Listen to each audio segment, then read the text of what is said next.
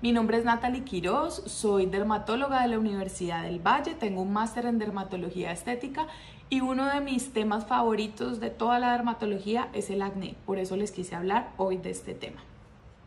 Entonces hoy la presentación que les tengo se llama Acné, lo que tienes que saber. El acné es una enfermedad inflamatoria crónica eh, y es la enfermedad inflamatoria crónica más común en el mundo. Afecta sobre todo a adolescentes y adultos jóvenes hasta en el 90% de los casos. Y es lo que yo le digo a mis pacientes, de 10 personas, 9 han sufrido o sufrieron pues o están sufriendo de acné antes de los 24 años. Y es el primer motivo de consulta de dermatología. ¿Por qué es importante saber del acné? Porque el acné afecta la calidad de vida de las personas, puede dejar secuelas físicas como son las cicatrices, puede tener relación con secuelas psicológicas y porque se ha visto que el tratamiento del acné mejora la autoestima de nuestros pacientes. Entonces, ¿qué tan frecuente es el acné?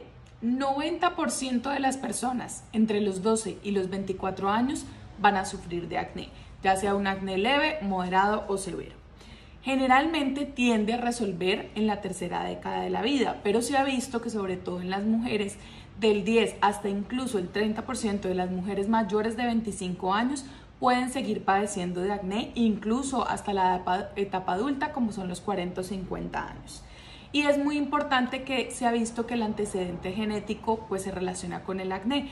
60% de las personas que tienen acné tienen antecedente en uno o ambos padres que han tenido acné. ¿Qué genera el acné? Son cuatro cosas básicas y esto es lo que les quiero informar o explicar. Número uno, la hiperqueratinización folicular. ¿Qué significa eso? Que el folículo piloso, que es una apertura por la cual se, se excreta el sebo o la grasita a la superficie, se tapona. Y ese es el primer paso para que se desarrolle el acné. Número dos, el aumento de la producción de sebo por las glándulas sebáceas. Número 3, la presencia de una bacteria que no es mala, que es una bacteria que vive normalmente en nuestra piel, que se llama Propionibacterium agnes o Cutibacterium agnes. Y número 4, la inflamación. Todos los factores inflamatorios que llegan a esa glándula sebácea que está rica en lípidos, en ácidos grasos y hace que se favorezca pues un círculo vicioso donde está taponado el folículo, la glándula sebácea está llena de sebo, está el Propionibacterium bacteria eh, ahí redonde, rodeando ese folículo piloso y finalmente mucha inflamación asociada. Esos son los cuatro pasos que se relacionan con la fisiopatología del acné. Entonces lo que les quería mostrar era esto. Esta es la glándula de sebo, este es el pelo y esta sería la apertura del folículo piloso. ¿Qué pasa de primero cuando hay alteración en la queratinización? La piel no descama, esta apertura está cerrada y todo el sebo queda acumulado. Este es el paso número uno. Paso número dos, aumento de la producción de sebo. Entre más sebo esté acumulado en estas glándulas sebáceas, pues más se va a producir el acné. Recuerden que estas glándulas además reciben la influencia de las hormonas y las hormonas llegan hasta estas glándulas de sebo y las estimulan a producir más sebo. Y esta es una de las causas por las cuales los anticonceptivos funcionan muy bien en acné de las mujeres, porque controlan la parte hormonal que es la que estimula que se produzca el sebo. Y la bacteria, como les digo, la bacteria no es una bacteria mala, por eso el acné no es una infección y no usamos los antibióticos para, digamos, matar la bacteria porque sea una bacteria mala, sino que esta bacteria favorece la inflamación. Y los, los dermatólogos usamos este medicamento, como son los antibióticos, para controlar la inflamación asociada al acné. Y como les digo, la inflamación es súper importante en el acné. Cuando hay un acné leve no vemos tanto grado de inflamación, cuando hay un acné severo vemos grados severos de inflamación y por eso buscamos controlar a toda costa la inflamación. Esto es algo ya muy, muy sofisticado porque era para una presentación que tenía, pero entonces lo que les digo, los cuatro factores relacionados con el acné. La alteración del conducto pilosebáceo, o sea que queda tapado el conducto, la presencia de la bacteria, la inflamación y la producción de sebo. Esos son los cuatro pasos que se relacionan con la producción del acné. Las hormonas juegan un papel muy importante, sobre todo en las mujeres. Las mujeres somos en algunos casos muy sensibles a unas hormonas llamadas andrógenos y esos andrógenos llegan directamente a las glándulas de sebo y generan que se produzca mucho más sebo, generando pues que se produzca más acné. Es por eso que en muchos casos tenemos que controlar esa producción de hormonas. Hay veces que toca hacer exámenes, hay veces que toca hacer ecografías para ver si hay ovario poliquístico, para poder saber si esas hormonas están alteradas y así poder medicar, ya sea anticonceptivos u otros medicamentos que controlen las hormonas. La genética es muy importante, entonces hay veces que los pacientes me dicen, doctora, pero mi papá ni mi mamá tuvieron acné. Es cierto, puede que tus padres no hayan tenido acné, pero si tienes familiares cercanos con acné, es más probable que tengas acné. Asimismo, si tienes familiares cercanos con cicatrices de acné, lo cual nos habla de un acné muy severo, hay más opciones de que vayas a tener un acné severo. Entonces es muy importante consultar a tiempo en estos casos. Otros factores, y aquí voy a parar, porque estos son de las preguntas que me hacen casi todos los días. Factores externos, jabones, detergentes, cremas oclusivas y esteroides. Entonces, Lavar la cara en exceso puede estimular mayor producción de grasa, por eso solo debemos hacerlo dos veces al día. Otra cosa muy importante, las cremas. Las cremas y los productos para los pacientes con acné deben ser fluidas, en geles o que vengan con textura libre de grasa, pues las cremas oclusivas, gruesas o grasosas pueden empeorar los brotes de acné. Y mucho ojo con los esteroides, hidrocortisona, betametasona, son todos medicamentos que pueden favorecer el desarrollo de acné. Entonces muchas veces las personas se autoformulan estos medicamentos y hacen unas reacciones de acné severas.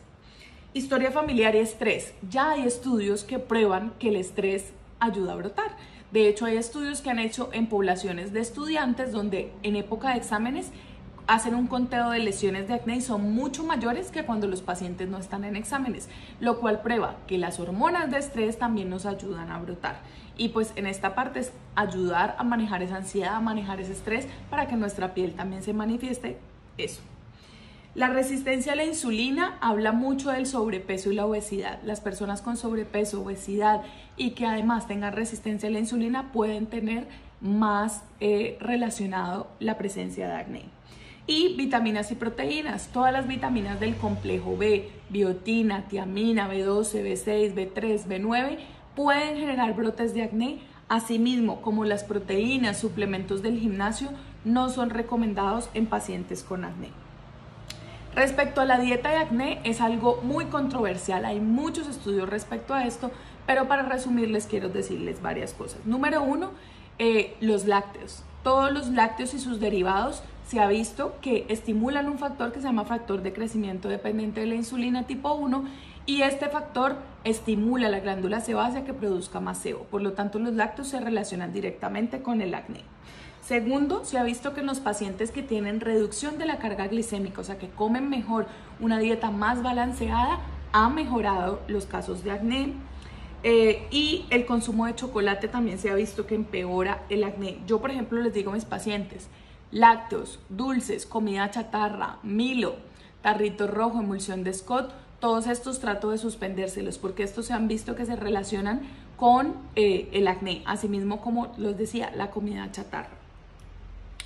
Las etapas del acné, pues tenemos, aquí vendría una glándula normal, viene el folículo piloso, vienen las glándulas de sebo y podemos ver cómo se forman los comedones abiertos, cómo se forman los comedones cerrados, ya cuando empieza a haber inflamación es cuando vemos las pápulas, las pústulas y ya en los casos severos de inflamación los nódulos o los quistes. El acné se puede manifestar como comedones abiertos, que es lo que le dicen puntos negros, comedones cerrados o espinillas blancas, lesiones rojas o inflamadas como son las pápulas, lesiones con presencia de pus como son las pústulas, lesiones muy inflamatorias donde no hay nada que drene, solo inflamación como son los nódulos y ya lesiones supremamente severas como son los quistes. Hay diferentes tipos de acné, de hecho el acné puede afectar desde los neonatos hasta los niños, pero eso ya es como otro capítulo que hay que estudiar, sobre todo pues los pediatras, pero lo más común es que el acné de los 12 a los 24 años. ¿Cómo hacemos los dermatólogos para, para generar el tratamiento, para poder escoger cuál es el tratamiento del paciente? Viendo lo que tenga el paciente. Entonces, cuando solo hay comedones, hablamos de un acné leve, cuando hay pápulas y pústulas, de un acné moderado, y cuando hay nódulos, quistes, cicatrices, ya hablamos de un acné severo, y así tomamos las decisiones de los tratamientos.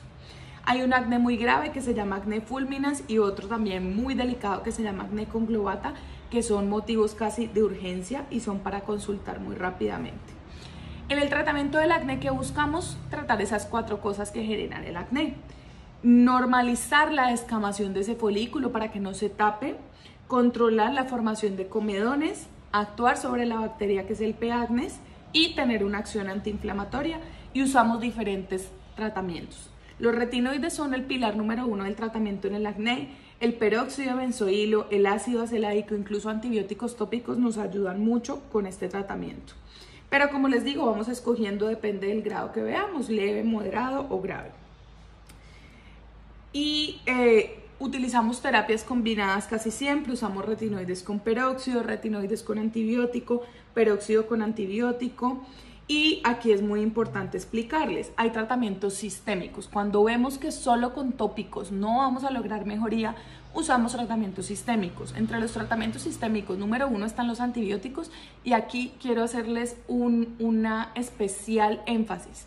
No autoformularse antibióticos. Recuerden que los antibióticos también tratan infecciones severas, como son las neumonías, las infecciones urinarias. Cuando un paciente se autoformula un antibiótico o, por ejemplo, tu dermatólogo te lo formuló en un mes y tú lo sigues tomando más meses, lo que genera se llama resistencia bacteriana.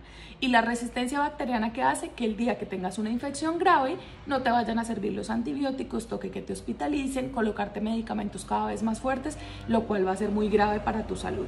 Entonces, el antibiótico se usa por el periodo que te lo formule tu dermatólogo, que generalmente son periodos cortos, uno, dos, máximo tres meses, que lo usamos sobre todo para desinflamar y para poder saber si quedarías con terapia solo tópica o si toca unirnos a otras terapias. La isotretinoína es un medicamento, eh, el medicamento gol estándar en el tratamiento del acné severo. Es un medicamento especial, las personas tienen muchas dudas sobre la isotretinoína, pero mi consejo es, si tu dermatólogo te lo formuló es porque consideró que era necesario.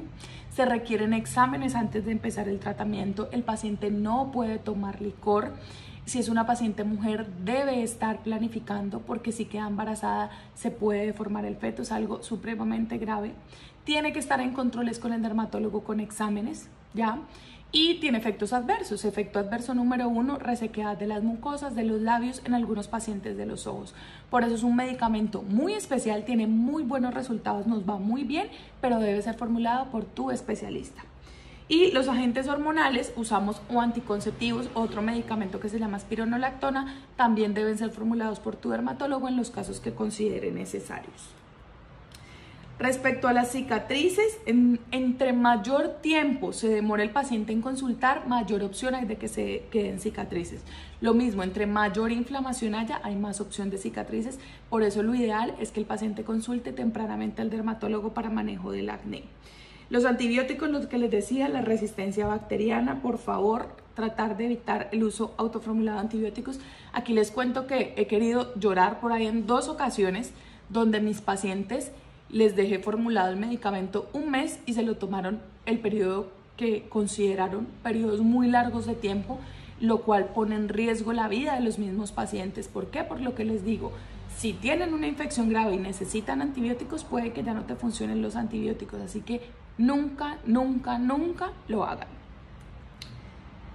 Y importantísimo lo otro. Muchos pacientes también me preguntan, doctora, terminé el tratamiento con isotretinoína o hice el tratamiento uno o dos meses, pero no volví al dermatólogo. Importantísimo. El acné es una patología crónica. No hay una cura para el acné, hay un control del acné. Mientras seamos jóvenes y nuestras glándulas de sebo sigan produciendo grasa, esto genera que se produzca el acné. Entonces, todos los pacientes deben tener una terapia que se llama mantenimiento o lo que también podemos llamar rutina de cuidado de la piel. Un paciente con acné debe tener su jabón especial, sus cremas de día, sus cremas de noche, su protector solar especial. Eso es lo básico en cualquier rutina de persona con acné. ¿Por cuánto tiempo? Por casi toda la vida. Es una rutina que debes tener. Si usas su tratamiento dos o tres meses, estás controlado y dices, no, ya no lo quiero volver a usar, pues te puedes volver a brotar. ¿Por qué? Porque estás sin terapia de mantenimiento. Asimismo, los pacientes que terminaron isotretinoína no significa que están curados, significa que su glándula es más pequeña, produce menos sebo, pero requieren de seguir en terapia de mantenimiento. Hay nuevos tratamientos, hay nuevas combinaciones, es muy importante que tu dermatólogo pues esté actualizado para ver nuevos tratamientos que hay para el acné. Y algo súper importante al final, la mayoría les preocupa mucho, uno, las manchas y dos, las cicatrices. Entonces, en las manchas les tengo por decir dos cosas. Entre más se en un grano o entre más inflamado esté el grano, más opción hay de cicatrices. Obviamente en personas, en personas de fototipos altos, personas canelas, va a ser más alto el riesgo de pigmentaciones. Si tú dejas un granito solito que vaya evolucionando y usas tus productos para el acné, la inflamación debe ser menor y se debe quitar más rápido. Pero si lo manipulas, lo molestas, te estripas el grano, eso genera que se inflame más. Y si se inflama más, hay más mancha. ¿Ya? Entonces, súper importante no manipular las lesiones. Número dos, no hay una solución mágica para las manchas. Hay que usar los tratamientos que usamos para el acné, entre ellos a mí, por ejemplo, me gusta mucho el ácido acelaico y obviamente los retinoides en la noche pero se van a ir quitando gradualmente y hay que tener mucha paciencia porque muchas veces se demoran hasta 12 semanas en quitar. Ya cuando tenemos cicatrices, ya las cremas, digamos, son la parte número uno, pero se quedan cortas. Hay que hacer tratamientos combinados, como que microagujas, radiofrecuencia fraccionada, láser de CO2, peelings. No hay una cura mágica y no les puedo decir que uno es mejor que el otro. Muchas veces requerimos combinar diferentes tratamientos, hacer muchos tratamientos para poder mejorar las cicatrices, porque las cicatrices son eso, cicatrices, marcas que le han quedado a tu piel del proceso que pasó, de la inflamación que tuvo. Entonces, una solución mágica para las cicatrices no existe. Sí hay muchas opciones, cada día hay opciones nuevas, pero hay que tener paciencia y combinar tratamientos. Y también hay otro tipo de cicatrices que se llaman hipertróficas, que son cicatrices como queloides. Estas también requieren tratamiento. Bueno, eso era todo lo que tenía que decirles por el día de hoy. Les agradezco mucho todo su interés, todas eh, sus ganas de aprender sobre el acné y los invito a que si tienen algún familiar, alguien que está afectado por el acné, consulten a tiempo. La importancia de consultar a tiempo radica en el hecho de que haya menos cicatrices, menos inflamación y menos componente emocional en los